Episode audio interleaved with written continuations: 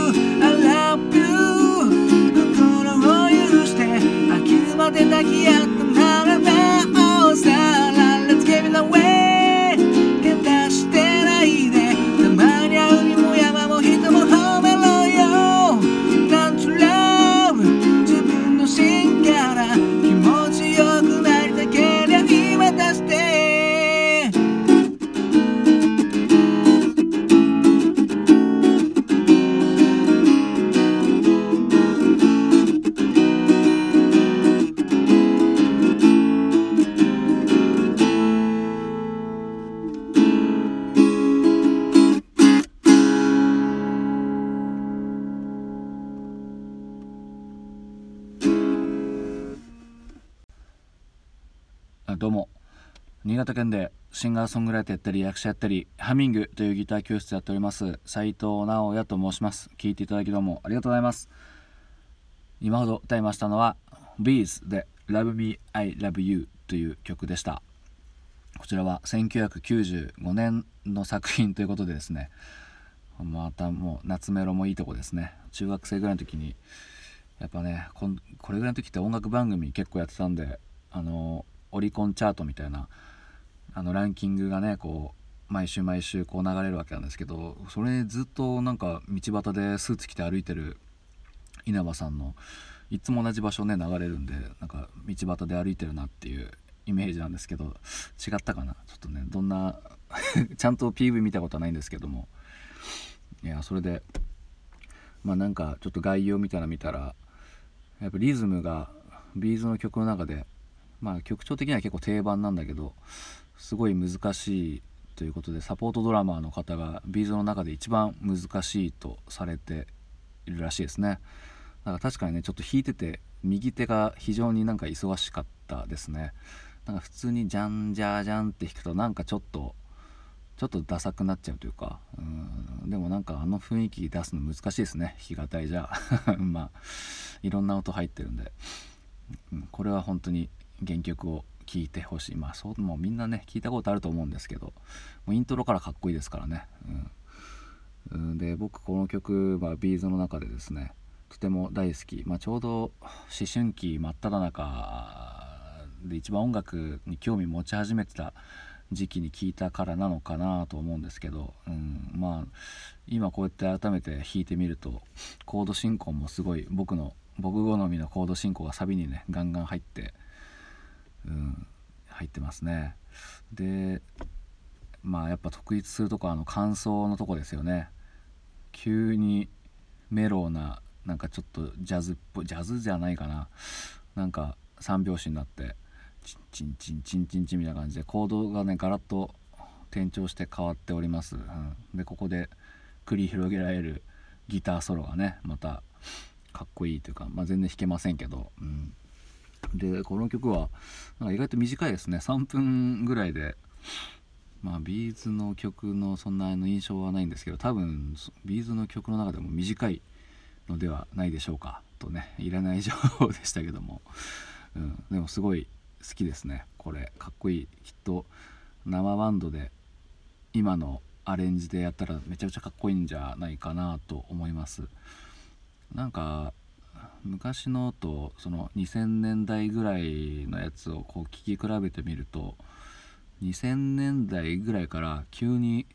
ハードロックサウンドになってるかなと思ったんですけどよく聞いてみると昔の曲も全然生ドラムでガンガンハードロックっぽい曲だなと思ってやっぱミックスがちょっと違う感じですかね。その、まあ、僕が中学生ぐらいの時のその90年代ぐらいの時のミックスはなんかボーカル強めで後ろのそのハードな部分っていうのがちょっと下げ目であってその2000年代ぐらいからもうドラムがもうもうドンと入ってきてもうドラムの音がもう違うというか、うん、同じリズム叩いてもポップスの音作りではない感じですよね。ドラムとベースがま生生なのかそれとも打ち込みの音の品質が上がったのか分かんないですけどもうんなんか昔よりバンドの音がでかいっていう感じのイメージですかね、まあ、最近のはあんまり聞いてないんでその辺の比較はできてないんですけど。うんだから多分その今のミックスでこういう昔の曲をあの調整したまたは再録音とかしたらねもっとやっぱハードロックな曲調なんじゃないかなと思います。はい。いこれはあの歌詞も、まあ、中学生ながらになんか面白いこと言ってるなーなんて思って。割と今の年齢で聞いてもなんかちょうどしっくりくる感じですかね。うん。この最後の辺りのねたまには海も山も人も褒めろよっていうところがねなんかこう人間に対する風刺というかなんかちょっとね皮肉を言いがちなこの現代社会になんかこう一石を投じてる感じしますけど、うん。まあ、でもあんまり重い感じで投じないとこがまた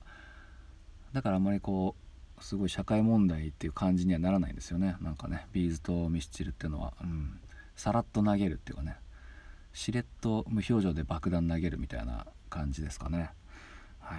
まあそんな感じでもしよかったら原曲ね聞いたことあると思いますけど聞いてみてください、はい、今ほどですねちょっとあの焚き火のお仲間に誘っていただいてですね。ありがたいことにまた一緒に焚き火してきまして。うん。やっぱいいですね。大人になってからこういうね仲間ができるというのはなんか嬉しいですね。毎回なんか言ってる気がしますけども、うん、で最近はあのまああの人からもらったあのラーメンみたいなやつをさっと作るんですけどあのコンビニに売ってる冷凍のほうれん草これ入れるとなんかヘルシー感ぐっと出ますね、まあ、1袋で1人で食うには結構多いんですけど腹腹持ちにもすごいなるししかも100円ですからね。あの今度からガンガンほうれん草を入れたりとかなんかね冷凍の野菜とか結構入れるともう手軽でいいですね。もう湯がいてあったりするわけですからね。その辺の手間がいらないんで冷凍食品改めてやっぱキャンプと相性がいいなという全く B'zと関係ない話で締めくくりたいと思うんですけども。またね明日ちょっと B'zやってみようかなと思うんですけどね。何がいいかな。もう他にもね好きな曲あるんですけどもね、まあ、そんな感じで聴いていただきどうもありがとうございました。